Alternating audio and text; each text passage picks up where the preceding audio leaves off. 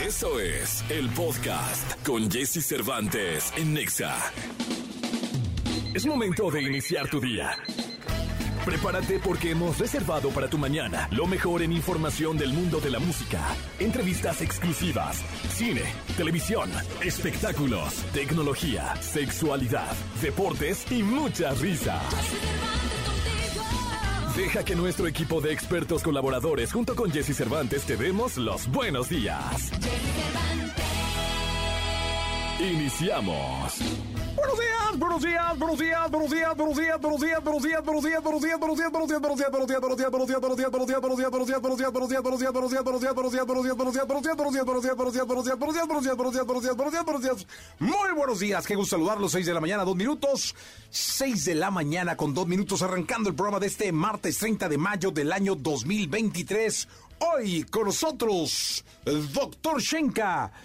y su Panteón Rococó. El Panteón Rococó algunos de sus integrantes van a estar aquí platicando con nosotros, pero van a estar cantando y platicando porque les tenemos una sorpresa. Con Panteón Rococó ya me la sé, me la dijeron ayer. Y me imagino que eso viene a platicar. Así que bueno, hoy Panteón Rococó. Además, Gilgilillo, Gilgilillo, Gilgilín, el hombre espectáculo de México. Nicolás Roma Pinal, el niño maravilla, José Antonio Pontoni de Saracho. Dominic Peralta. Tendremos radiografía, buenas noticias y muchas cosas más. Regalando boletos para conciertos. En fin, nos vamos a pasar muy bien. Vamos a, a. Fíjense que hace un buen rato que les quiero platicar una. Pues una especie de cuento que salió en terapia con mi psicólogo Carlos Aranda, que lo he invitado y no quiere, no es su rollo, pero es muy bueno. Alguna vez me contó este, pues, este cuento, esta historia, para hablar sobre el trasfondo de la misma. Resulta que hace una vez una linda ciudad medieval, maravillosa, muy bonita, hermosa, con casas espectaculares, árboles frutales, herbales por todos lados, la gente amable, eh, la paz reinaba por todos lados, había un nivel de educación importante, solo tenía un problema, estaba amurallada. Era una ciudad amurallada. Con una muralla, bueno, ¿qué te digo? Tendría unos 50 o 60 metros de espesor, es decir, lo grueso de la muralla eran 50 metros, lo alto eran como unos 150 metros. O sea, realmente la ciudad estaba blindada, ¿no? Solo tenía una puerta de entrada que medía escasos 3 metros, ¿no? De alto, por de ancho mediría unos 5 metros, 15 metros cuadrados. Solo esa puerta. Y había dos guardias gigantes que para que tú entraras te tenían que hacer una pregunta. Y si tú respondías bien esa pregunta, es el filtro. Tú entrabas y disfrutabas del paraíso, de la gran ciudad, ¿no? Si no, vámonos, ¡pum! Y no se podía repetir fila. Es decir, ¿qué te digo? Había gente formada por millares. Y entonces, pues, había un filtro en el cual nadie podía escuchar la pregunta. Una de las condiciones era que la pregunta podía cambiar.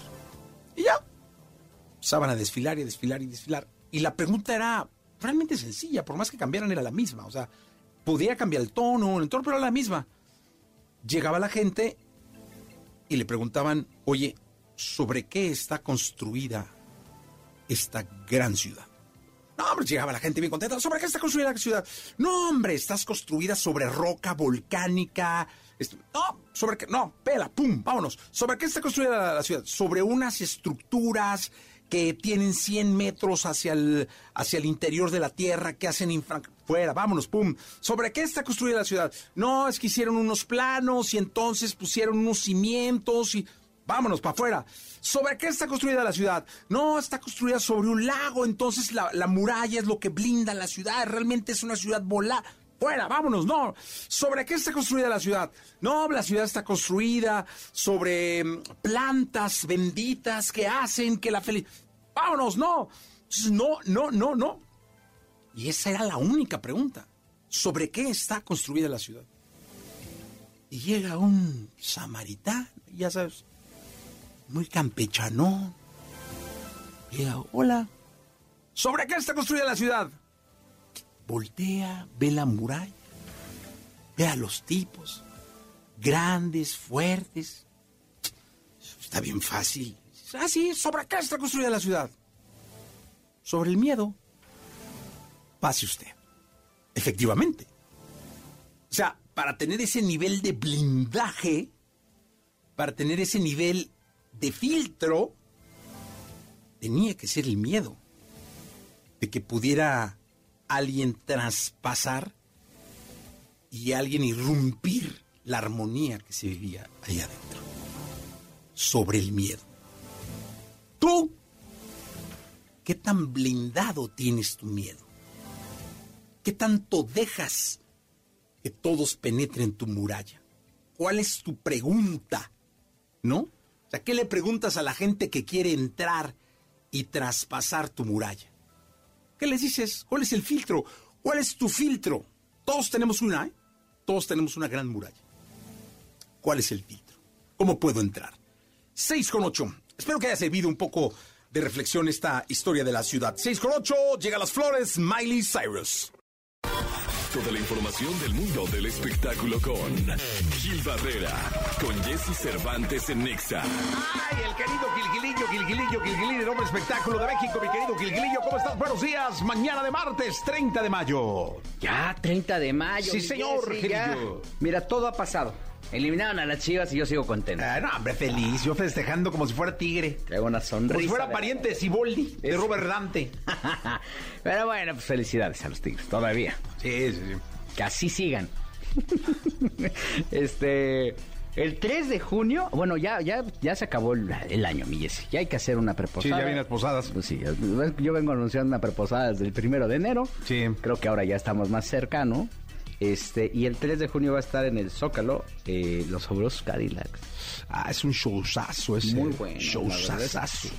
es de las bandas históricas que de verdad eh, el rock eh, latinoamericano nos ha dejado y que hay que ver. Sí, la verdad es que es un es un gran show. showzazo. Este, músicos de primera línea, eh, eh, el escenario se mueve de una manera muy particular, ¿no? Creo que es como dices, No, no, no. Este, tienen una perfección. Entonces, este, necesitan verlo. Sí, entonces pues hacer un buen concierto gratuito. De estos gratuitos que hacen, ¿no? Sí, sí, sí. Para la gente, de, gratuito para el público. Para el público. Entonces, este, pues ahí hay que estar pendientes de esta presentación. 3 de junio, ¿va? 3 de junio. ¿Es el viernes? El viernes 3. El viernes, sí. Viernes 3 de junio. El sábado, sábado 3. Sábado 3. Sábado, Sábado, 4 de junio. Y la verdad es que a mí me da mucha ilusión. Sábado 3 de junio. Sábado 3 de junio. Me da mucha ilusión. Este. Ya los Cadillacs tienen muchos años, entonces ¿Cómo no? ya no se Sí, sí, no, no, no, no. Va a estar lleno de viejitos ahí. el- Sí, de pura cabecita blanca. Va a ser un concierto de cabecitas blancas. Sí, la verdad es que sí, vienen con sus exitazos y me dicen que el montaje está espectacular, bueno, que el, el- el plan que hay con el montaje es espectacular, que porque lo que quieren es apostarle mucho a la sonorización. Ah, qué bueno que se escuche bien. Pues que se escuche esta sonora. Eso, como Hasta el mercado de Sonora. Ah, Ahora, ah, hasta el mercado ¿cuánta sonora. gente crees que metan? Eh, Mira, no es una banda que vaya a hacer lo que hizo Firme. Sí es un grupo poderoso. Yo creo que el Zócalo, la plancha en sí se va a llenar. Sí. Pero ya ves que ahora abren las calles y cuentan la gente de las calles. Eso no se vale, no, no. Este, pero con- desde Firme lo hacen así. Es decir, Sí. la plancha en sí yo creo que se va a llenar con los fabulosos. Pero luego abren la calle, abren... Es que no me sé los nombres de... Madero, abre. Madero, 20 de noviembre, creo. 20 de noviembre, no sé. sí. Y ponen pantallas. pantallas, a lo largo, entonces todo eso cuenta como parte del show del Zócalo, ¿no? Sí. Que no es el Zócalo en sí. Yo creo que estos van a llenar el Zócalo como tal, La plancha. la plancha. Y pues no sé si alguna gentecilla por ahí en, en una pantallita a una cuadra. Oye, y ahora que estás comentando de firme, le pujaron, estuvieron en el Sophie Stadium el fin de semana. Ajá. En Los Ángeles. En Los Ángeles. Y mira, parecía este tianguis. Podían caminar a gusto en la parte de abajo. y- Sí. digo, no deja de ser una buena entrada, pero ya la verdad es que ya no es el fenómeno que, que en su momento fue firme, ¿no? Sí. Este, Oye, ¿de dónde te llegan tantos videos de tantos lados, mi horas antes del show, Ay, cabrón. este, estaba, no había gente. Sí, Estoy mostrando al querido Jesse ahí. Hicieron, ahora hicieron un, un escenario en forma de cruz. Fíjate que yo fui en, en Madrid, fui a la semifinal de la Champions, a la de ida, fui al Bernabéu a ver al Manchester City contra el Bernabéu. Eh, unos boletos que me muy buenos que me consiguió Nico, me consiguió Nico, Nico Romay. Ajá. Eh, Ese y- Nico se mueve todo. no, hombre, ¿verdad? todo, mueve, mueve el fútbol Es prácticamente es en el mundo. El cerebro detrás del poder. Sí. Eh, pero lo que sí es que eh, me consiguió boletos. Faltaba media hora, estaba el estadio. Dije, no, yo no sé quién no. O sea, ni media entrada. En 20 minutos eso es, eso es un hervidero, mi Gilgilillo. Un hervidero. O sea, media hora se llenó el estadio. Menos, 20 minutos. Oye, y pero, ¿y, y, y qué tal? ¿La, logística buena? O sea, la salida bien. Pues como la de todo estadio, ¿eh? Sí. desmadre. Sí. Sí, vamos a- es que los, los aficionados al fútbol creo que hasta lo vivimos ya con, va, con esa Sí. con ese fervor, así de que si no hay desmadrito en la entrada, ya sabes, y dame la mano, no te me vayas a perder, Típico, y sí, sí, sí. agárrame del cinturón para que no te, no, Ajá, no te me desbalagues, este afuera pues las barras, este no sé cómo se llaman allá las porras, este cantándole a, a Guardiola que lo odian y que les dio su repasón, Pep Guardiola. Pep Guardiola. Sale en el, en el penúltimo capítulo de eh, Ted Lasso, de Apple Plus. Ay, Ahí sale. puta, Está bien bonito ese capítulo. También se terminó No, la de. Succession. Yo- Tenemos que hablar de ello. Succession. Mi querido Gilgilillo, eh, vámonos con música. Watermelon Sugar, Harry Styles. Escuchamos en la segunda. Y los ratings al ratito de cómo les fue al final. venga, los ratings. Lo mejor de los deportes con Nicolás Romay. Nicolás Romay. Con Jesse Cervantes en Exa. Señoras, señores, el lobo del deporte, el lobo del el hombre que tiene su propia barra, la jauría. Nicolás Robay Pinal, el niño maravilla, el que da, el que quita, el que pone, señores, señores. ¿Cómo estás, mi querido Nicolás? Bien, Jesús. Nicolás, Sorprendido, ¿eh? ¿por qué? El Tan Ortiz renuncia en conferencia de prensa. O sea, sí, claro, él dice, yo pongo mi renuncia. Dice, yo renuncio, se acabó el ciclo, tal. Y la directiva dijo, ¿qué onda? Y todos, ¿cómo? O sea, ni siquiera se esperó a platicar, tal. Y ayer Monterrey anuncia que el Tan Ortiz es su nuevo director técnico. Eso estaba más amarrado, mi Ah, querido Nicolache, ¿verdad? Estaba más cocinado Pero bueno. que, que el asado con que lo van a recibir. Imagínate. Yo creo que sí, ¿no? Sí, yo también. Ellos ya sabían que Víctor Manuel Bucetich no seguía. Yo también creo que sí. No, yo creo que estaba como en tela de, de juicio que, que Bucetich siguiera o no. Y, pero lo del Tano me sorprende porque lo elimina Chivas y ni siquiera platica con la directiva. Inmediatamente en rueda de prensa renuncia. Ahora, dime una cosa. ¿Iba a seguir? Sí. No. Sí, lo iban a renovar en América, claro que lo iban a renovar. O sea, lo iban a renovar. Obviamente, obviamente lo renovaron en, bueno, más bien lo contrataron muchísimo mejor en, En Monterrey, ¿no? En Monterrey, muchísimo mejor. ¿Por qué? Por lo que significa un contrato a largo plazo, Dos años. más sueldo, o sea, obviamente, ¿no? Pero, pues todo parecía indicar que iba a seguir en América y que iba a poder seguir con su proyecto. Un proyecto que había llegado a semifinales los últimos torneos y que Oye, se que además bien. hay que ponderar la oportunidad que le da el América. Sí, sí, sí, porque él acababa de llegar como técnico de la sub-20. Llevaba pocos meses.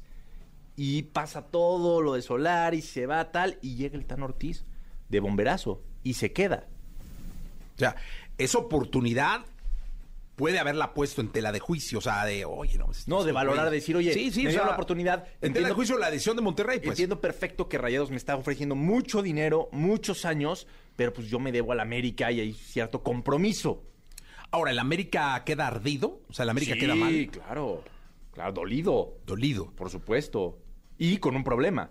O sea, deja tú ya el lado sentimental. Con una bronca. Porque el 30 de junio arranca el torneo.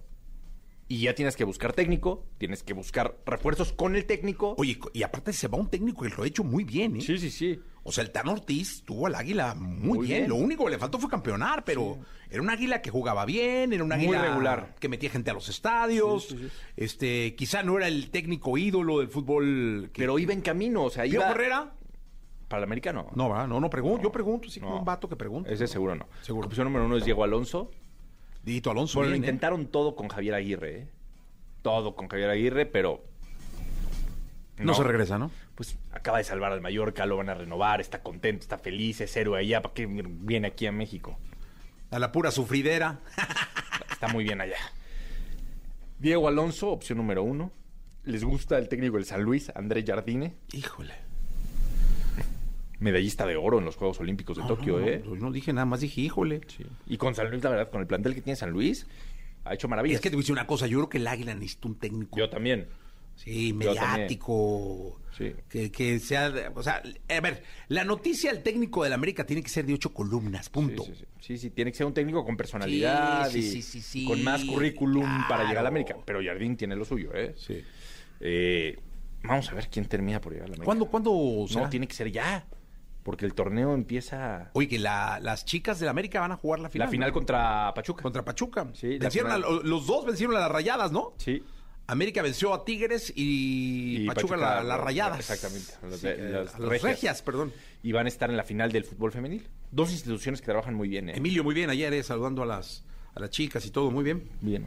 Felicidades a las jugadoras del América. Va a ser una buena final, Sí, ¿no? Va a ser una buena final. La verdad es que el fútbol femenil ha crecido muchísimo y seguirá creciendo todavía más. eh. Sí, ¿crees que se llena el Azteca?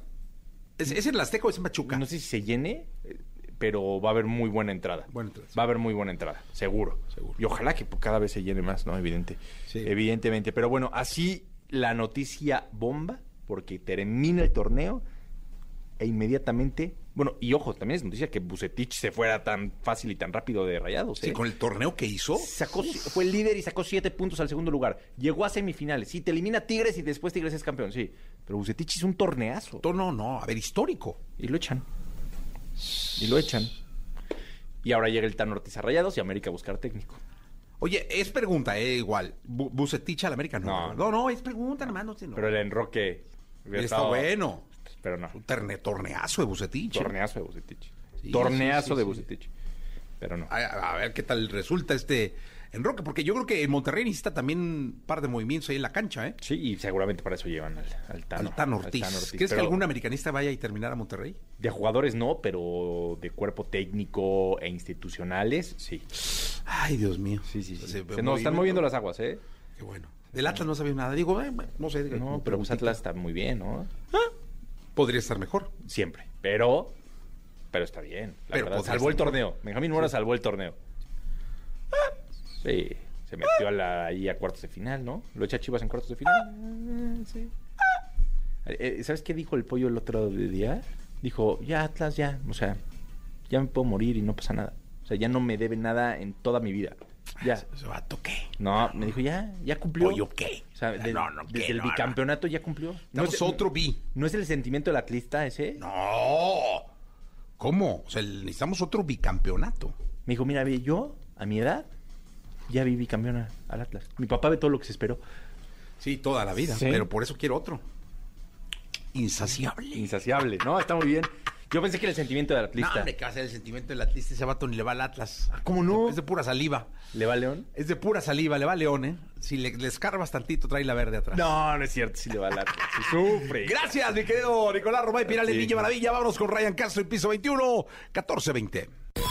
Toda la información del mundo del espectáculo con Gil Barrera, con Jesse Cervantes en Nexa. Señoras, señores, de niños, niñas, hombres, individuos, seres humanos de este planeta Tierra, con nosotros el querido Gilgilillo, Gilgilillo, Gilgilín, el hombre espectáculo de México. Mi querido Gilgilillo, ¿qué nos cuentas? Mi querido Jesse, ¿cómo están? Buenos días, buenos días a todos. Dos temas, dos temas, rapidísimo. Habíamos hablado de la audiencia que tiene, que tuvieron los eh, juegos de La final, ¿no? La final, la final. La gran final, Guadalajara contra Tigres. Tigres. Este, eh, pues las estrellas promediaron 4 millones 28 mil personas. Ah, Caray, buen, buen número, ¿no? Pues es un numerazo, la verdad, 4 millones de personas viendo la televisión. Pero Azteca, en esta fórmula que tiene en Azteca 7, tuvo 4 millones 894 mil. Una diferencia de 800 mil, ¿no? 800 y pico, que pues es este significativa y que obviamente pues te muestra esta capacidad y esta costumbre que ya tiene la audiencia por eh, ver los juegos narrados por Martinoli, Luis García y este equipo de, de Azteca, que pues están en un momento sumamente fresco, ya llevan varios años así. Sí. Sin, se me llama mucho la atención que, que no envejece la narración. O sea, están siempre actualizados, ya forman parte de tu... Pero ya no son, do- no son eh, don Fernando Marcos, ¿no? Este, Sí, sí, sí, hablando, sí, sí. ¿no? Constantemente están renovándose y, y, y aunque pueden caer en los mismos gags, pues al final la propuesta es total... Se oye, se oye completamente fresca, ¿no? Sí, totalmente. Pues entonces eh, se lleva Azteca a la final del fútbol mexicano. Eh, pero lo que me llama la atención es la audiencia entre las dos televisoras, este, Mijil. Es que está- 9 está- millones casi. Justamente 9 millones de personas están viendo el fútbol, estu- estuvieron viendo el fútbol a las 7 de la noche en este Guadalajara Tigres, que tampoco era una, una final tan comercial, ¿no? No, no- No, fíjate que ahí la Chiva siempre jala, ¿eh? Sí, bueno, sí. En todo el país, pero. Y luego resultó ser un buen partido. Es un partidazo, ¿no? Entonces yo creo que eso también mantuvo, mantuvo a la audiencia y me llama la atención, insisto, qué bárbaro, o sea, Bueno, es como partido de la selección, ¿no? La verdad, sí, o sea, este, y, y es una liga normal, ¿no? Este, sin tantas expectativas, como bien dice, se calentó muy bien el partido y bueno, pues este, eh, ahí están los resultados. Eh, a ver, eh, creo que es, es, un indicador de que la gente le gusta el fútbol, que la gente ama y, y, desahoga todas sus pasiones en este deporte y ahí están los resultados, ¿no? Oye, por cierto, ayer hablé con, ayer platicábamos, bueno, ayer hablé con Daniel, eh, con Alejandro Bisoño, hermano de Daniel Bisoño. Daniel entró a terapia intensiva el fin de semana. ¿Qué le pasó, eh? Se le, se le reventaron unas venitas del esófago, unas varices del, del esófago y eso le trajo una complicación tremenda. Él estuvo haciendo ventaneando el viernes en la, el viernes en la tarde y antes de entrar al programa empezó a expulsar sangre. Este hizo el programa, al término de, de, de, la, de la, emisión habló con el doctor de su hija, con, con, el pediatra y dijo, oye, fíjate que me siento mal. Regularmente recurres al médico que te da más confianza. No me siento bien, a ver qué síntomas tienes. Y el doctor le dijo, vete al hospital ya, porque esto puede traer eh, un problema tremendo. Y bueno, básicamente lo que eh, lo que pasó fue eso, que este cayó en terapia intensiva porque estaba prácticamente ¿no? mal. Sí, o sea, lo, lo, tuvieron que atender de manera inmediata. Cuando se revientan las venas, lo que hacen es abrir y pues tratar de, de, de juntar esas venas para que siga cor la, el, el, corriendo la sangre como uh -huh. debe de ser. Este, de plano, a mí lo que me dijo Alex Bisoña era, y por poco y no la cuenta, ¿eh? O sea, wow. un tema que se salió, que se estuvo a punto de salir de control y gracias a la inter eh, oportuna intervención de los médicos, eh, pues sal salió adelante el querido Daniel. Ayer ya pasó de terapia intensiva a terapia media, aparentemente y según eh, lo que ha mostrado, lo que, lo que puede eh, decir los doctores es que la próxima semana ya estaría ya de, de, regreso, incluso hasta trabajando. Entonces, este, pero que fue un sustazo. ¿Qué pasó? Empezó a hacer una dieta, bajó de peso, se siguió bajando de peso, bajando de peso, disminuyeron las defensas y esto provocó justamente este, este que, que, detonara en este tipo de problemas. Por ahí se decía que había un tema en el hígado, por ahí se decía que tenía cirrosis. Hasta el momento, y de acuerdo a lo que yo puedo confirmar directamente con la familia, que eh, generosamente me tomaron la llamada, este, no hay un tema de, de, de, de, o sea, no hay un mal hepático hasta el momento eh, diagnosticado y pues este eh, responde concretamente a pues una situación que repito se salió de control derivado de esta dieta que estaba haciendo. Ujule. Entonces, este, desde acá, pues le mandamos un abrazo un muy abrazo fuerte. muy grande, caray, con mucho a Daniel, cariño. a toda su familia, ¿no? Este, que están ahí prácticamente al pie del cañón. Obviamente Daniel, pues no está... De por sí es un tema hablar con Bisoño, siempre este, sí. ¿no? Te, te, le mandas un mensaje, te contesta y luego ya no lo encuentras pero este está acompañado de su familia. Alex Bisoño es quien ha estado como muy al pendiente, es quien ya tuvo una plática con eh, eh, pues una plática de seguimiento con los doctores y evidentemente con Daniel. Y bueno, pues deseamos que salga adelante. Sí, un abrazo muy grande y con mucho cariño para Daniel Bisoño y esperamos que pronto esté ya trabajando y que pronto esté lleno de salud y como siempre eh, generando esa energía que genera todos los días. Sí, siempre ahí de muy buen humor y la verdad es que se le quiere bien y se le quiere mucho. Pues ahí está, un abrazo para Daniel. Vamos a continuar con este programa de radio. Lo mejor de los deportes con Nicolás Romay. Nicolás Romay. Con Jesse Cervantes en Exa. Bien, llegó el momento de la segunda de deportes de Nicolás Romay Pinal, el niño maravilla conocido como The Kid, The Wonder, el que da, el que quita, el que pone. Mi querido Nicolache, ¿qué nos cuentas? Oye, Jesús, a ver, hay mucho que, que Oye, platicar. ganó el hit de Miami ayer. Sí, las finales no, de la No pudo de la Boston, NBA. eh, los Celtics no pudieron remontar, le remontaron durísimo. Aparentemente le iban a remontar, pero no. Al final el hit puso las cosas. 103-84, ¿eh? En Filadelfia, además, ¿eh? Sí, 103-84, gana la serie 4 a 3. Sí, sí, sí, sí, sí. El jueves tenemos eh, hit contra los Nuggets. La serie que, que arranca ya el jueves. Sí. Sí. Pero estás de acuerdo que Filadelfia asumió que iban ellos a hacerlo acá, los. Sí, pero pues bueno, también hay sorpresas. Y la diferencia fue mucha, ¿eh? Una diferencia de 103-84. Y no estuvo en el juego, él lo vi un rato. No estuvo bueno. No. No, no te, no te acabó de, De convencer. No. Oye, y también Roland Garros, caray. Qué, qué raro se siente, se vive un Roland Garros sin Rafa Nadal. Sí, caray. Es muy raro, muy. No sé, complicado, diferente. ¿no? Digo, es un torneazo, hay grandes figuras que van a ser muy importantes seguramente en- en- con el paso de los años, pero no deja de ser raro no tener a Rafa Nadal. Sí, no, es un infaltable. Sí, es, es raro, pero bueno, pues también es, es un poquito el, el paso de- del tiempo. Ya se fue Federer, Rafa Nadal se irá eventualmente y nos tendremos que acostumbrar a que esa generación dorada y tan mediática ya no estará y el tenis va a tener una misión complicada de sacar nuevos tenistas Talentos, ¿no? y nue- nuevas figuras y, y tener un poder mediático importante. Sí, totalmente de acuerdo, Miguel Nicolás Pinal. pendientes de las finales de la NBA, pendientes de Roland Garros, ¿no? La final de la Champions es hasta el 7. hasta el 10. El 10, perdón, el 10. No sé por qué digo que es el 7 y es el Sábado- 10. sábado 10. Sábado 10, juegazo. Sí, ¿eh? también final de Europa League, ¿Crees que gane la, la... el City. el City? Oye, ¿viste ya el capítulo de Ted Lasso, no? No, Sale caray. Guardiola. Lo tengo que ver. Sale ahí Pep Guardiola ahí. ¿Cuánto ganará Guardiola? Uf, muchos millones de... De euros. libras. Libras, sí. Muchas libras. Pues es que sí. lo- lo- estaba viendo el palmarés de Guardiola, es No, impresionante. o sea, no hay brutal. manera. Sí, al año debe tener un contrato espectacular. O sea, con él la cosa ya no debe ser dinero. O sea, sí es dinero, sí, es porque hay dinero, muchas pero cosas. Más pero- bien yo creo que es mucho poder, decisiones, traer jugadores, que lo de libertad para armar el equipo. Y al final, pues ya ganó la Premier. Y si gana la Champions... No, y ganó en Alemania, y ganó en España. este, La, la Champions es su asignatura pendiente. Con el City. Sí, porque no- pero es que tampoco la ganó con el Bayern. O sea, la ganó con el Barcelona, pero con el Bayern no pudo y con el City no ha podido. Entonces, esa es la asignatura pendiente de Guardiola. Yo creo que Pep hace la grande ahora. ¿eh? Sí, contra el Inter de Milán. Que- Internacional. Que, le va a hacer partido, ¿eh? Sí, como no va a estar bueno el juego, va a estar muy bueno. El Inter va a salir. Carnita asada, eh. aquí voy a hacer mi cantón y todo. ¿Sí? Sí, claro. Que no te llueva, ¿eh? ¿Por qué dices eso? No, pues nada más para que estemos Yo traigo una ilusión tremenda llueva. Prevenidos, ¿no? Para que te cuides. Sí, sí, eso sí, Te totalmente. estoy cuidando, pero es que nadie te cuida. Como Nadie no estás acostumbrada a que te Nadie cuiden. me cuida, nadie me cuida. Yo te estoy... Eso es cierto, nadie me cuida. Gracias, Nicolás. Bien, a ti, Jesús. Eh, se quedan con Jordi Rosado que va hasta la Por una de la tarde. Sean felices. La entrevista con Jesse Cervantes en Nexa.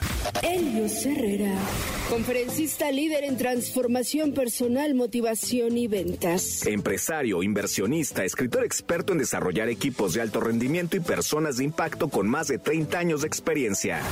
Hoy aquí con Jesse Cervantes, Cenexa llega a la cabina Helios Herrera. Bien, bueno, pues eh, aquí está Elio Herrera con nosotros.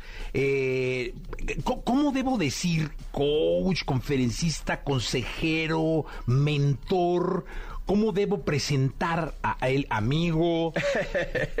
Jessy, buenos días. A mí me gustaría primero, amigo, ¿no? Creo Sí, que claro. empecemos por ahí. Yo creo que eh, la forma correcta sería consultor, conferencista, tal vez, conferenciante, este, escritor.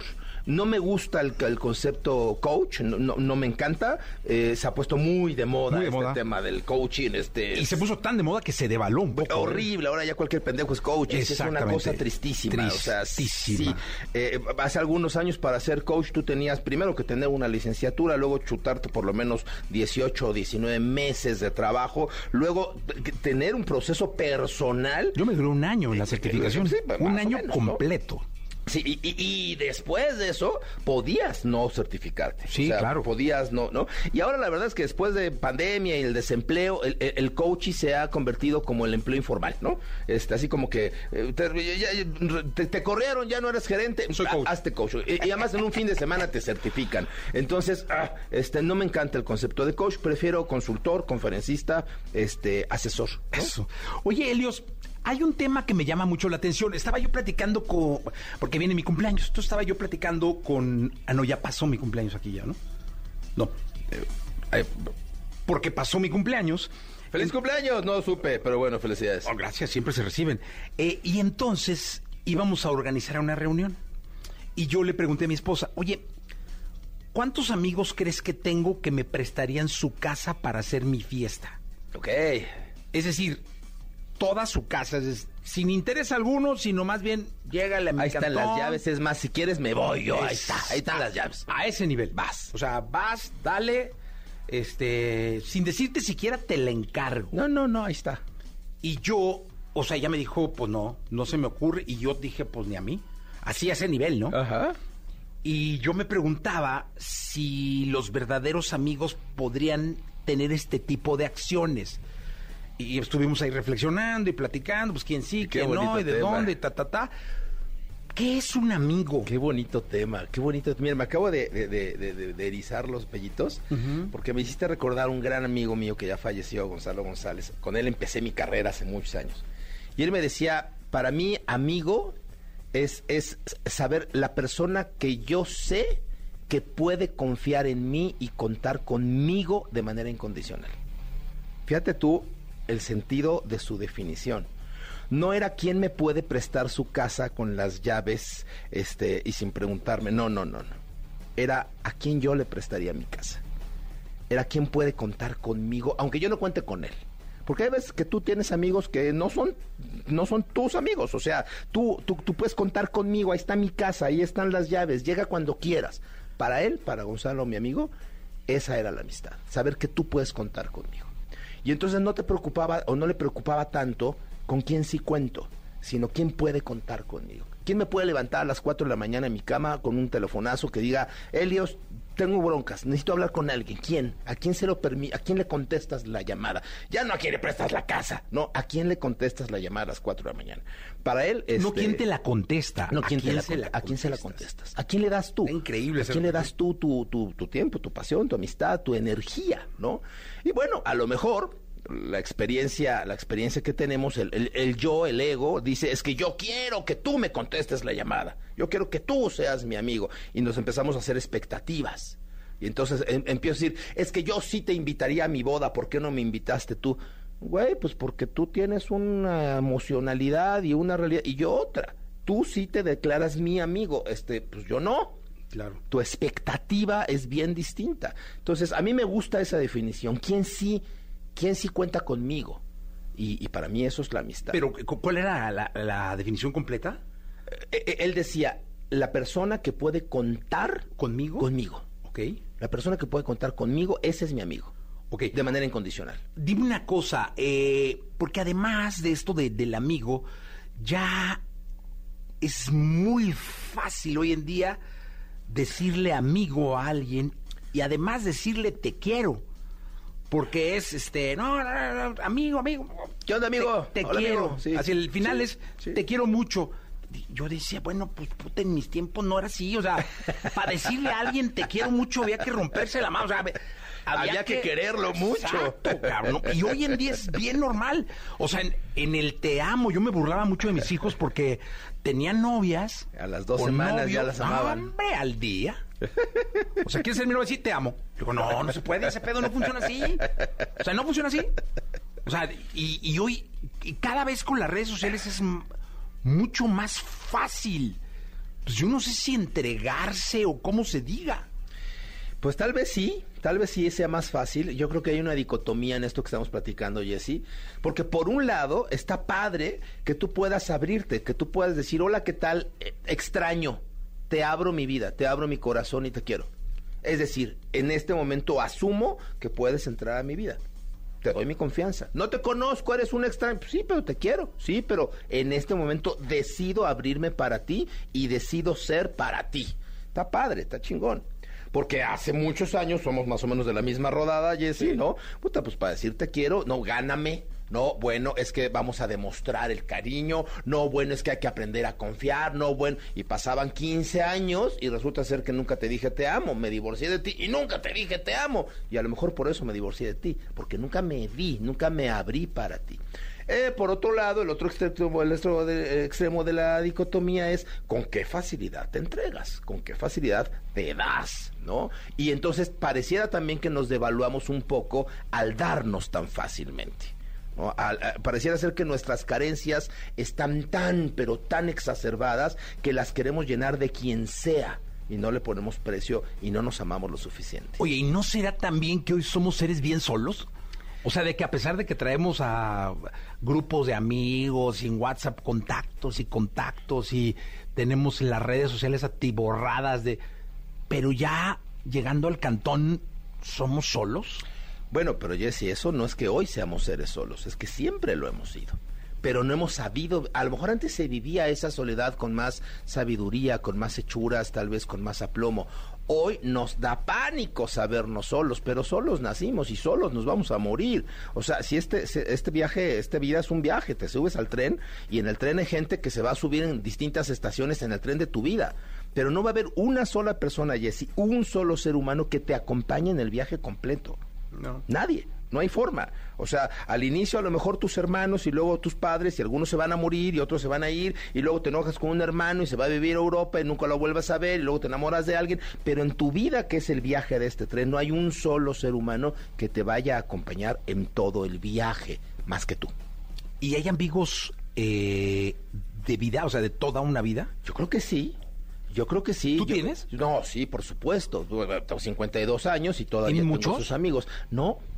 No, no, no, yo creo vida, que no eh, son de vida, muchos, de de- toda la vida, de hace sí. 35 años, de hace 20 años, de hace... Sí, y creo que también es un mito que ya no haces amigos de grande. Yo creo que es un mito. Yo creo que sí puedes conocer personas a los 40, a los 50 años y construir una amistad para lo que siga en el camino.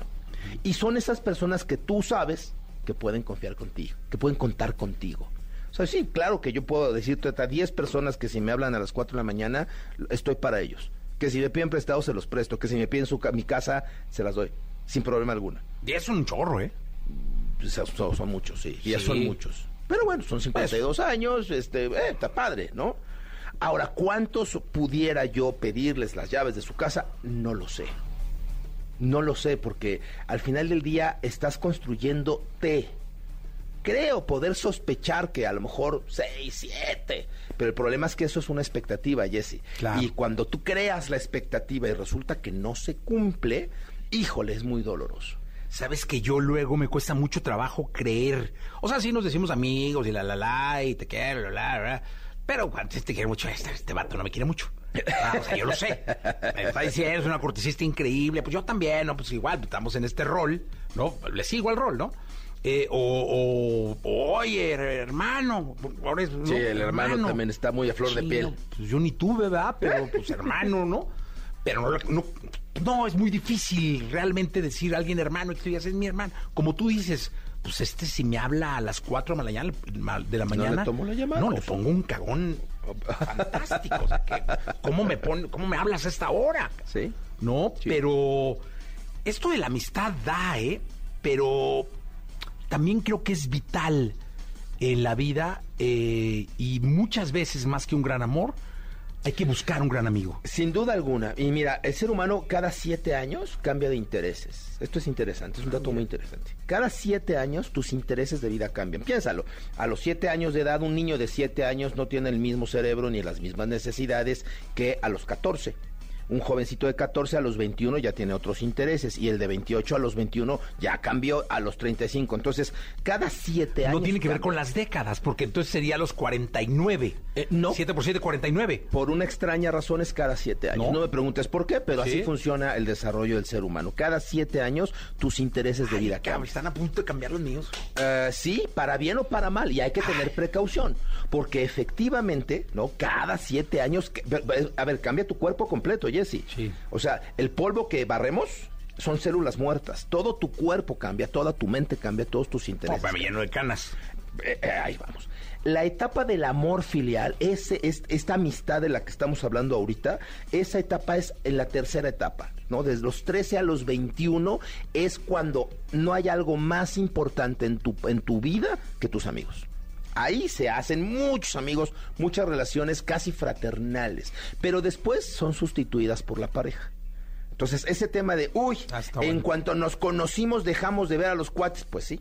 Uy, es que ya le lavaron el cerebro. Es que, pues sí, la pareja empieza a convertirse en algo más importante. Siete años después, la familia está por encima de la pareja. Es que desde que tenemos hijos ya no me quieres. Pues sí, la familia es más importante que la pareja. Pero después de que la familia se va, regresas a la pareja y regresas a los amigos, Jessy. Y entonces tu vida la puedes dividir en dos, como el periférico, de ida y de vuelta. Los primeros 40 años de tu vida es con quién voy a vivir, de qué voy a vivir, para qué voy a vivir, cuáles son mis propósitos de vida para vivir. Pero de los 45 en adelante es exactamente igual, pero de regreso. ¿Con quién voy a morir? ¿Quién quiero que esté en mi muerte? ¿Qué voy a hacer antes de morir? O sea, simplemente cambia el propósito. Sabes que mi padre me decía, y mucho tiempo lo hizo, ¿eh? desde adolescente. Eh, mm, yo nací cuando mi madre tenía 42 y mi padre 43, o sea, ya grandes. Y pues, por ejemplo, yo en mis 18, ellos ya andaban en los 60 y tantos, ¿no? Llegando a los 60 ahí. No, 61, por ahí tenía. Y siempre me dijo, prepara tu vejez. O sea, así, o sea, ra, ra, ra, prepara tu vejez. Prepara tu vejez. Y era algo que él tenía porque él ya estaba, estaba llegando a la vejez. claro. Y, y cuando llegó la vejez, que yo andaba en la En edad de la roll. furia, este, ese era el consejo. Ese era el consejo. O sea, siempre era prepara tu. Yo no sé si en el fondo me decía prepara tu muerte. O sea, si el, el- el- el mensaje final era ese, o simplemente prepara la vejez porque está. Mira, yo no tuve el gusto de conocerlo, pero me imagino que él te decía prepara la vejez porque él ya lo vivía. Entonces, bueno, si yo voy a Acapulco y te estoy diciendo que el clima está espectacular, te hablo por teléfono y te digo, oye, Jessy, este, tráete traje de baño, porque acá el clima está muy bueno, ¿no? O sea, prepárate para lo que viene. Sí. Eh, y claro que si tú tienes veintitantos años o 18 años, este, igual nos cuesta trabajo escuchar a quien está unos cuantos años por delante, pero se vale. Y, y- y yo creo que prepararnos para ese futuro es preparar tu tiempo, es preparar tu economía, es preparar tu cuerpo, es darte cuenta de que eres un ser finito y que tienes que invertir tiempo, dinero y esfuerzo en las distintas facetas de tu vida, incluida la amistad.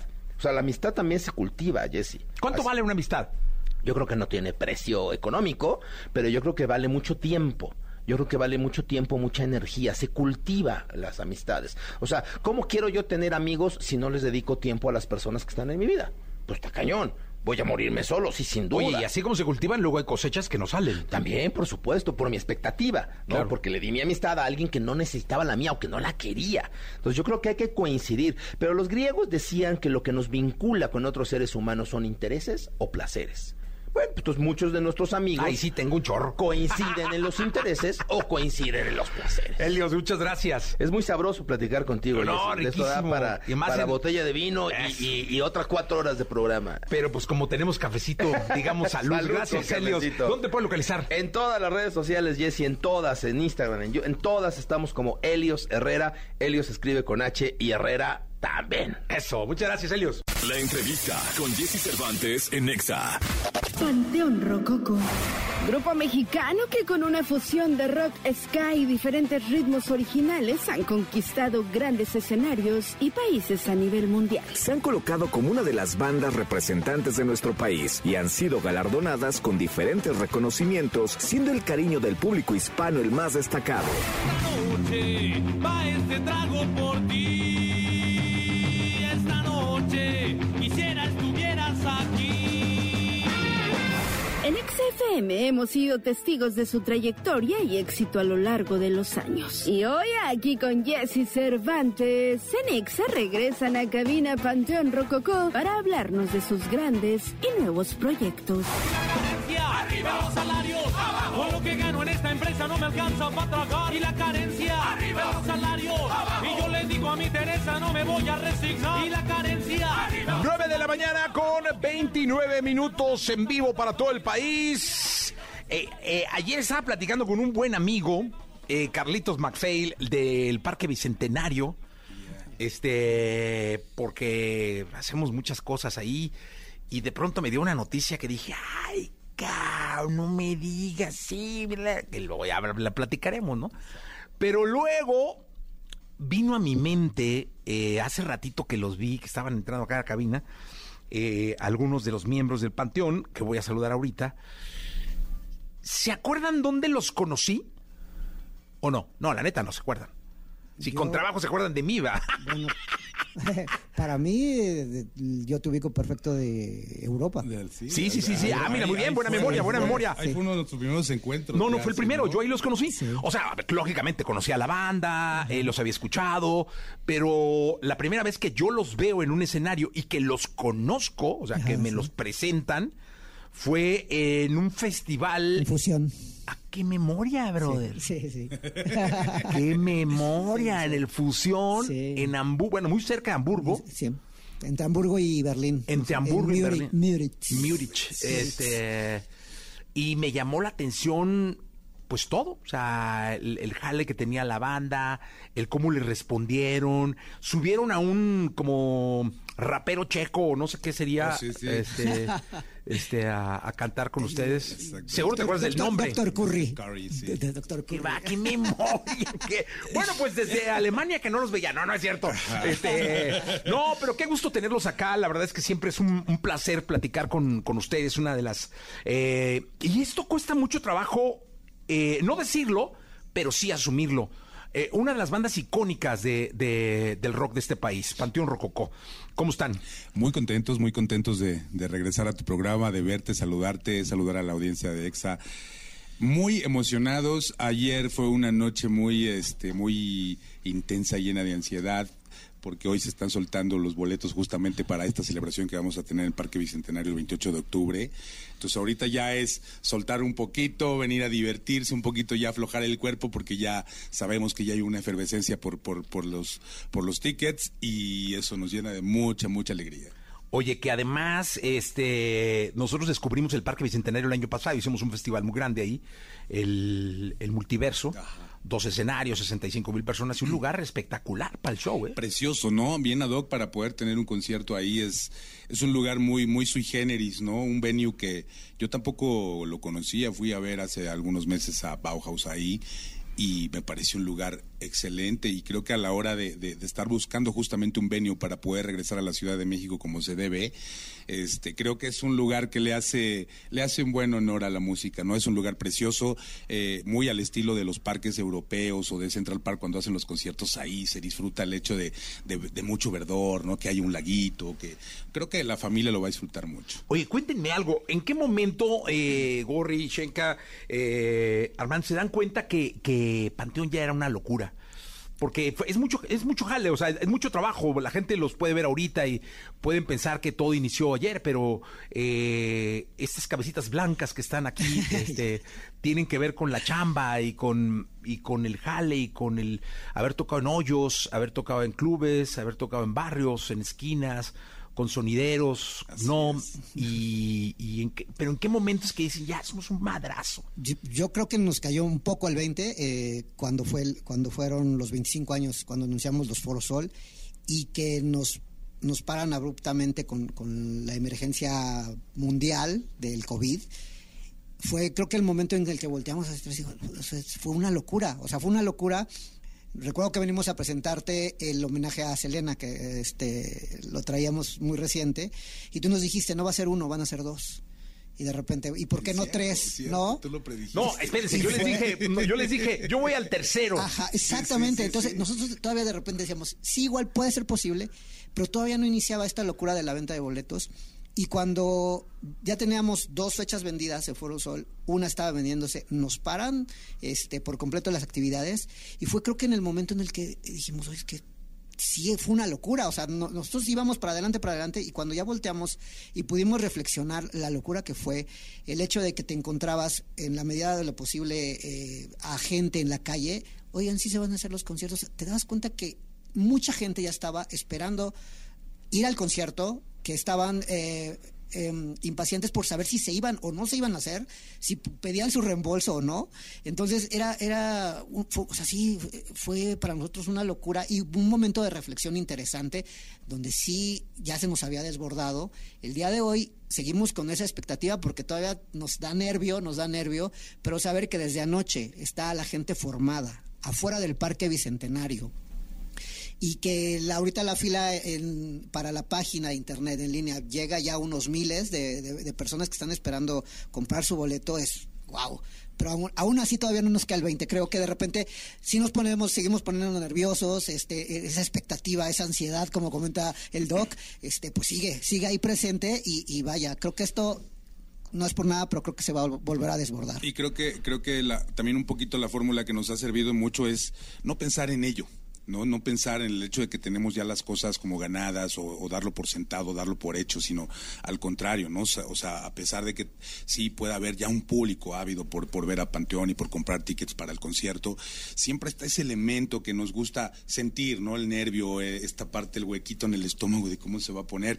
Ahora nosotros somos los promotores del evento, entonces también eso, eso le da un plus de nervios al asunto. Yo me acuerdo los primeros años cuando, cuando empezábamos y justamente cuando nos encontramos ahí, hay una historia bien bonita que, que, que, que el maestro Armando con, con, con Tanis, nuestro percusionista, eh, eh, tiene y es que un día le regaló las congas a Tanis y le dijo, mira, estas congas me han llevado a tocar a todos lados, ¿no? Si tú las quieres, si tú las cuidas, si tú les, les, les, guardas un respeto especial, te van a dar muchísimas cosas, ¿no? Entonces, pues ese, ese, ese, esas palabras creo que son las más especiales en un sentido para recordar en, un momento como este, ¿no? Cuando ya te das cuenta que sí, la banda ya ha tenido pues una historia, ya ha trascendido, ya ha pasado ya a dos generaciones, ver a, a familias enteras disfrutando de un concierto, que era algo que no veías hace 25 años, ¿no? El rock no se mezclaba con otros géneros musicales y no se mezclaba también con otras generaciones, ¿no?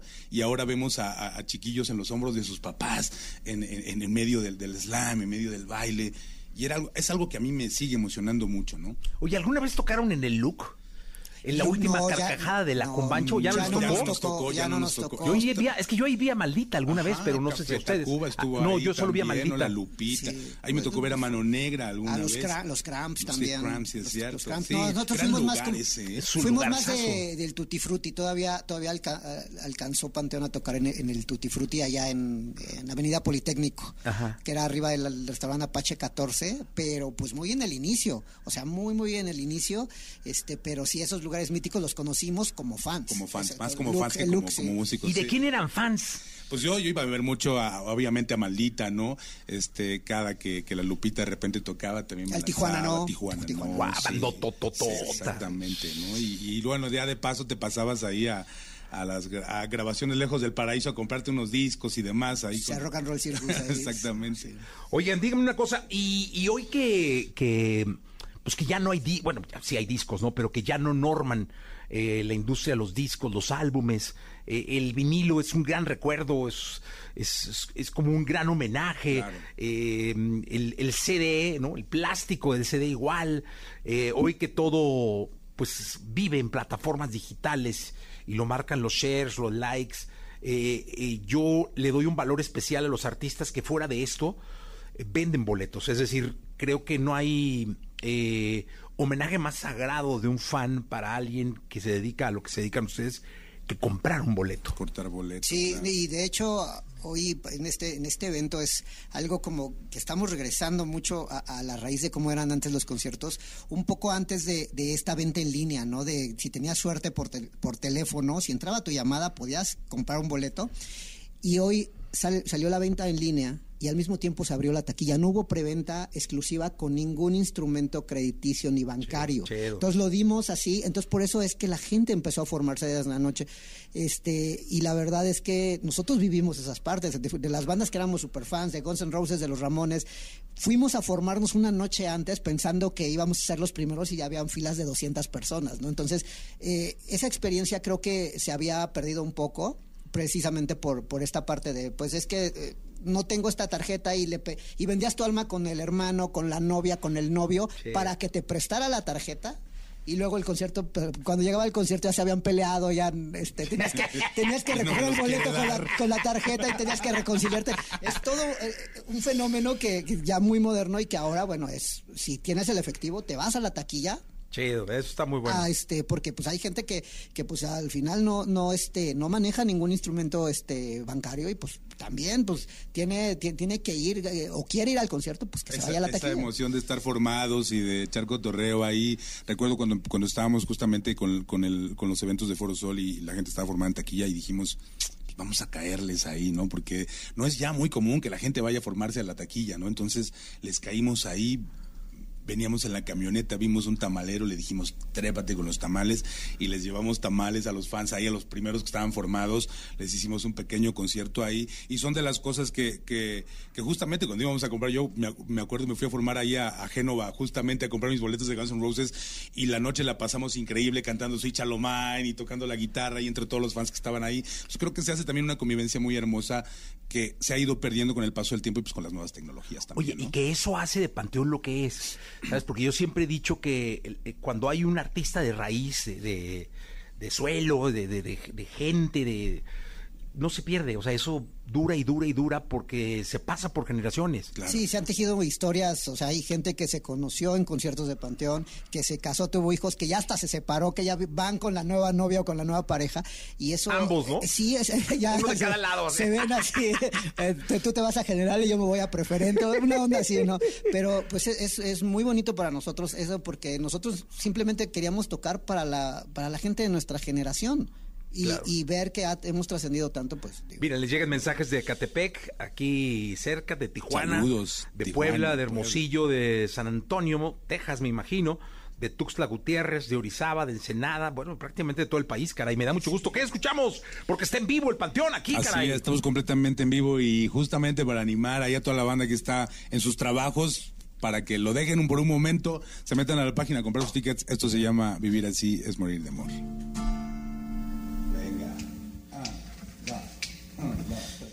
Siempre me traiciona la razón y me domina el corazón.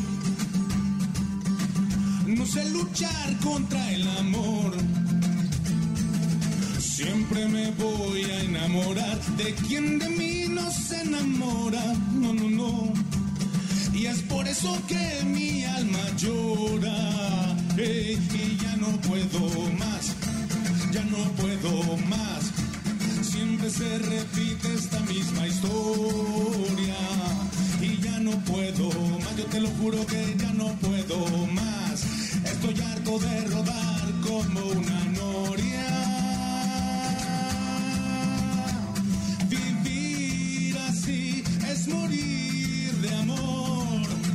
Y por amor tengo el alma herida. Por amor no quiero más vida que su vida. Melancolía. Vivir así es morir de amor. Soy mendigo de sus besos. Soy su amigo y quiero ser algo más que eso. Melancolía siempre se apodera de mi ser. Mi serenidad se vuelve locura y me llena de amargura. Siempre me voy a enamorar de quien de mí no se enamora. No, no, no. Y es por eso que mi alma llora. Sí, y ya no puedo más. Ya no puedo más. Se repite esta misma historia. Y ya no puedo más. Yo te lo juro que ya no puedo más. Estoy harto de rodar como una noria. Vivir así es morir de amor. Y por amor tengo el alma herida. Por amor no quiero más vida que su vida. Melancolía. Vivir así es morir de amor. Soy mendigo de sus besos. Soy su amigo y quiero ser algo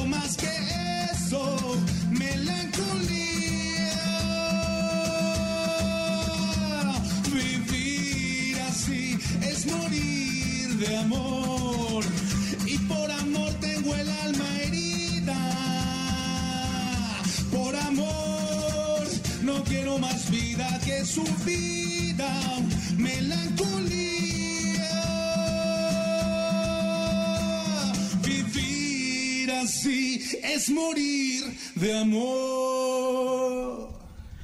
Rococó con nosotros en vivo, señoras anunciando su concierto del Parque Bicentenario. En vivo, totalmente para todo el país. Eh, este, este va a ser una, una- una celebración especial. Siempre he pensado que no hay animal eh, salvaje más difícil de domar que el ego, la fama.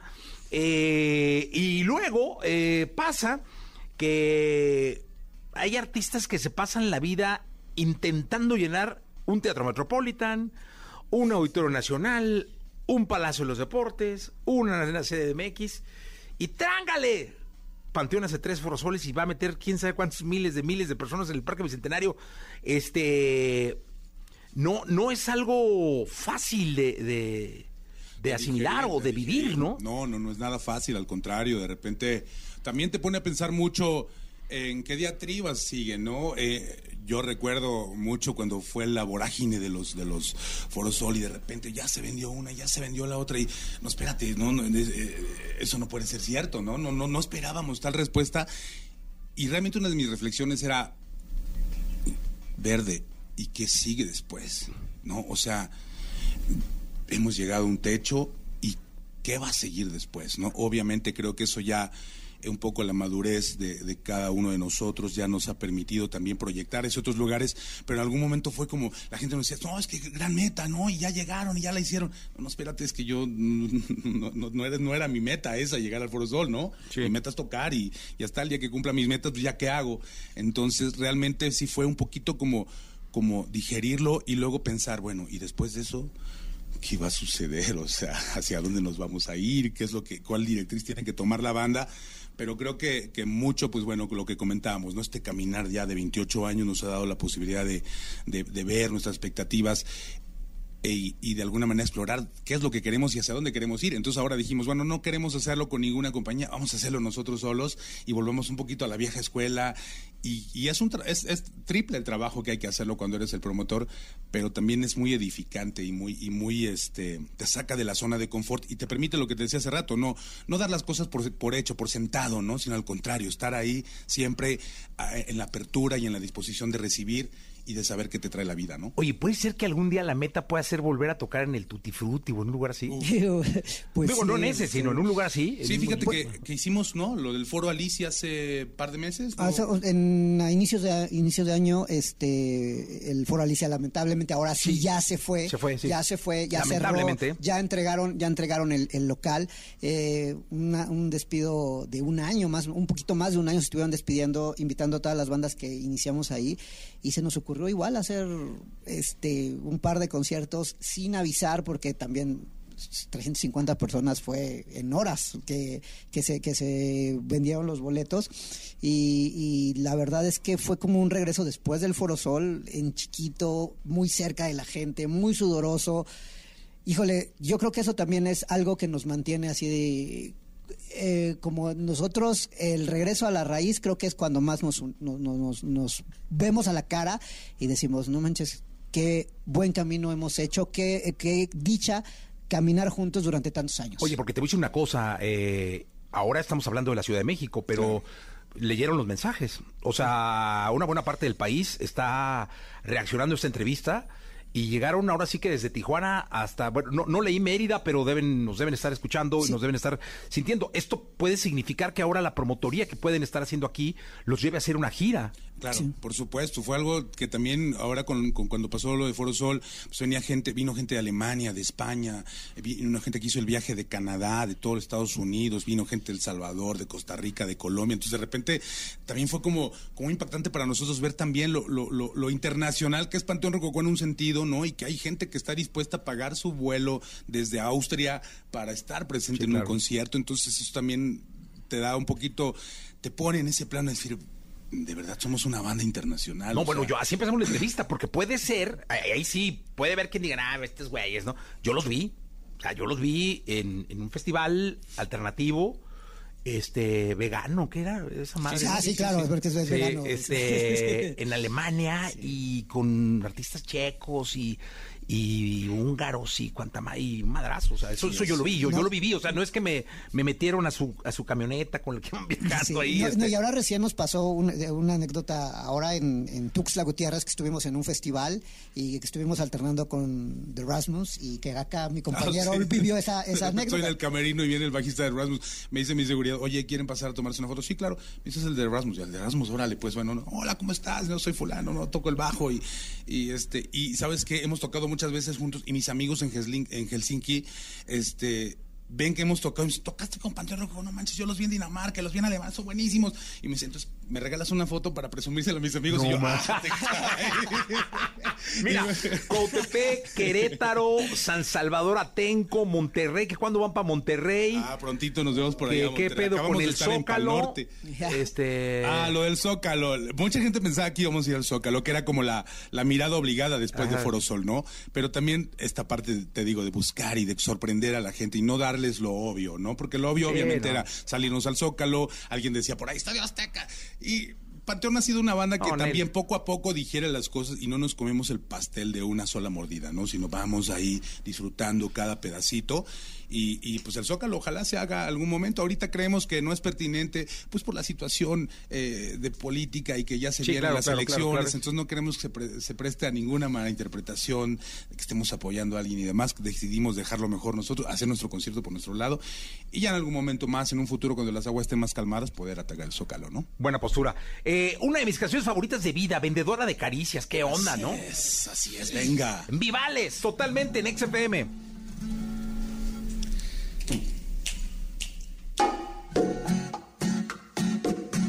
Y esto va dedicado para todos ustedes que están ahí en la oficina y se tomaron el tiempo de escucharnos aquí con Jesse Cervantes en Exa, señor.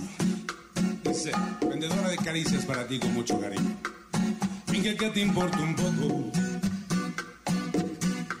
y que me pones atención. Y finge que estás escuchando a este humilde servidor y finge que me conocieras y que no es una noche más. Vendedora de caricias, ayúdame a olvidarla. Que esta noche estoy tan solo y yo no quiero recordarla. No, no, no, vendedora de caricias, ven, quédate media hora más. Esta noche estoy muy solo y no me quiero suicidar. Y finge que soy importante y que soy todo para ti.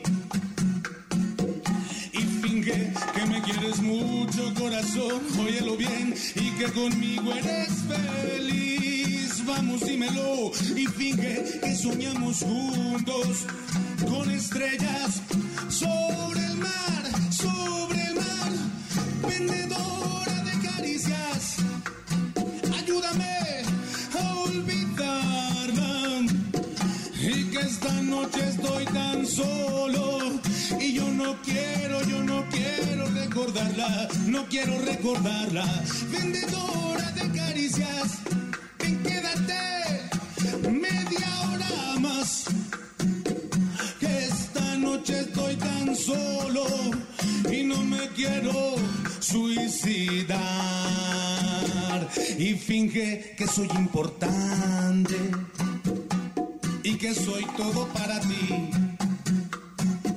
Y finge que mucho corazón, óyelo bien, y que conmigo eres feliz. Vamos, dímelo, y finge que soñamos juntos con estrellas sobre el mar de Coyoacán, vendedora de caricias. Ayúdame a olvidarla, que esta noche estoy tan solo y yo no quiero, yo no quiero no quiero recordarla. Vendedora de caricias, ven quédate media hora, tan solo media hora más. Que esta noche estoy muy solo y no me quiero suicidar. Óyelo bien. Eh. eh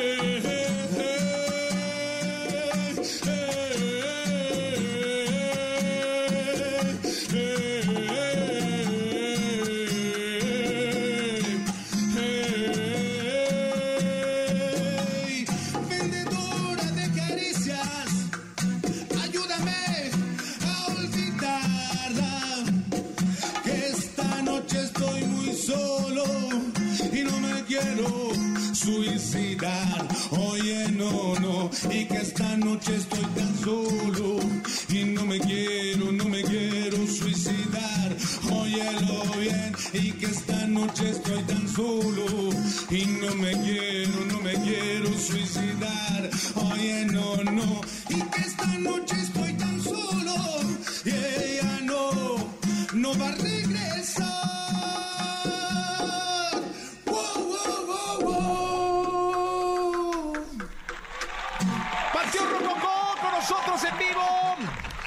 Bicentenario, fíjate. Parque Bicentenario. El día 28 de octubre. 28 de octubre. 28 de octubre, este, a partir de las 5 de la tarde, boletos ya en línea y en taquillas del Parque Bicentenario. Oye, es que aquí toda la banda está hablando que, mira, eh, voy a leer los mensajes textuales, ¿eh?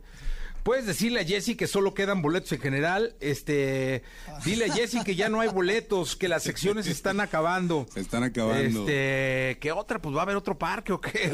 pues Pues realmente, yo mira, creo que la, la gente es la que nos va a marcar la pauta, nos va a ¿no? marcar el Este, tiempo, ¿verdad? Que, que al que salgamos y Sí, lo que la gente nos pregunta, bueno, ¿y qué van a hacer? ¿Tres, cuatro? No, no, no, no, no, de lo que te digo, no nos gusta como, como pensar en el pastel completo. Vamos paso por paso, entonces la gente nos va a marcar la pauta si hacemos otro, o si hacemos tres, o si hacemos cuatro. Los Sí, los y ahí es muy ¿no? importante que esto de las zonas, ah, ah, hubo como, este, hay algunas unas preguntitas, hay una zona que se llama DDP, Días de Panteón, que es una zona donde va a haber este, algunas amenidades y, y va a ser un poco más cómoda, vas a tener unos baños especiales, una barra especial, este, eh, comida, ¿no? Que no va a estar en la parte, en la parte general, pero vas a tener acceso a la parte preferente, o sea, básicamente vas, comes, bebes eh, en esa sección que tiene una carpita si te quieres cubrir del sol y ya a la hora del concierto pues puedes salir a la parte preferente e irte colando si quieres hasta hasta adelante y bueno ya la otra parte es la parte general que es un poquito más este más atrás. Oye, va a ser una gran celebración que hay que disfrutar, que como mexicanos, como amantes de la música, como promotores desde la radio de la música hay que celebrar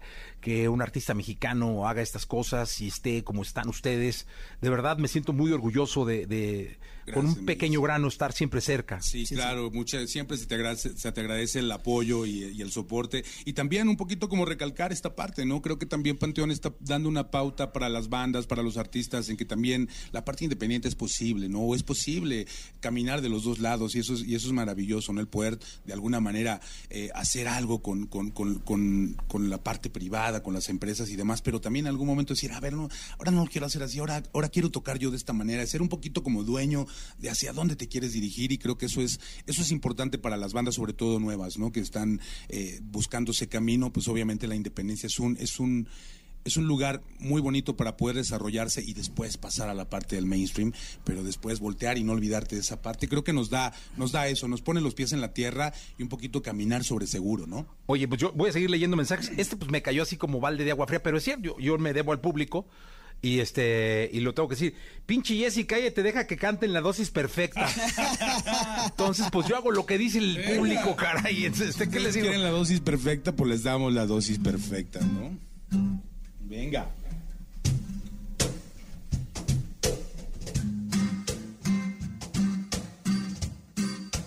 Hoy te vas, pero sé que volverás, porque lo que yo te di no lo encontrarás jamás. Esas noches, esos días, cuando tú te retorcías en mis brazos, cuando veíamos estrellas y tú eras una de ellas, de esas que abrazan la tierra con su luz. Me llamas y me dices que empacas tu presencia, que has hecho las maletas y que hoy dices adiós. Y después de romper el cielo juntos. Esa forma tan tuya de hacer el amor y estallar al llegar. No, no puedo aceptar que hoy te vayas. Si me debes un cuarto de mil batallas y cobrarme no quiero, no quiero cobrar. Yo solo quiero que tú te quedes aquí, baby. Hoy mi cuerpo necesita de ti saber que la dosis perfecta está en tus caderas, en tu beso, tu sonrisa, tu cabello y ese cuerpo que me eriza, baby. Hoy mi alma sabe que estás bien. Ay, pero tú, tú, tú dime quién estará para aliviar mi dolor si ya no estás tú. Voy yo,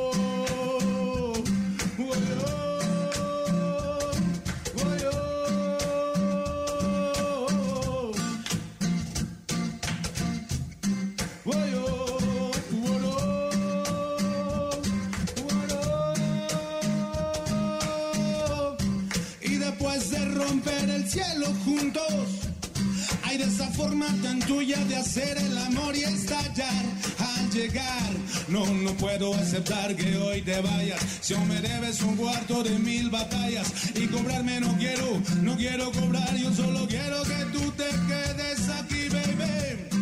Hoy mi cuerpo necesita de ti saber que la dosis perfecta está en tus caderas, en tus besos, tu sonrisa, tu cabello y ese cuerpo que me eriza, baby. Hey, Hoy mi alma sabe que estás bien. Uy, pero tú, tú, tú dime quién estará para aliviar mi dolor si ya no estás tú. Así que amigo, así que amiga, así que amiga, te esperamos este 28 de octubre en el Parque Bicentenario. Estamos transmitiendo en directo en Exa para ti y así Cervantes.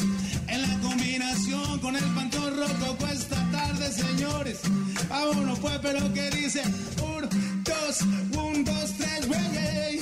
Hoy mi cuerpo necesita de ti saber dosis perfecta está en tus caderas, en tus besos, tu sonrisa, tu cabello y ese cuerpo que me eriza, baby. Hoy mi alma sabe que estás bien. Ay, pero tú, tú dime quién estará para aliviar mi dolor si ya no estás tú, no, no. ¡Ah, muy bien! Panteón Rococó en vivo. Panteón, muchas gracias. Muchas gracias, Jessy. Nos vemos el 28 de octubre. Ahí nos vemos, ahí te esperamos, ahí esperamos a todo el crew de EXA y a toda la audiencia de EXA. Los esperamos ahí, 28 de octubre, Parque Bicentenario. Gracias. 10 de la mañana con dos minutos. Se quedan con Jordi Rosado.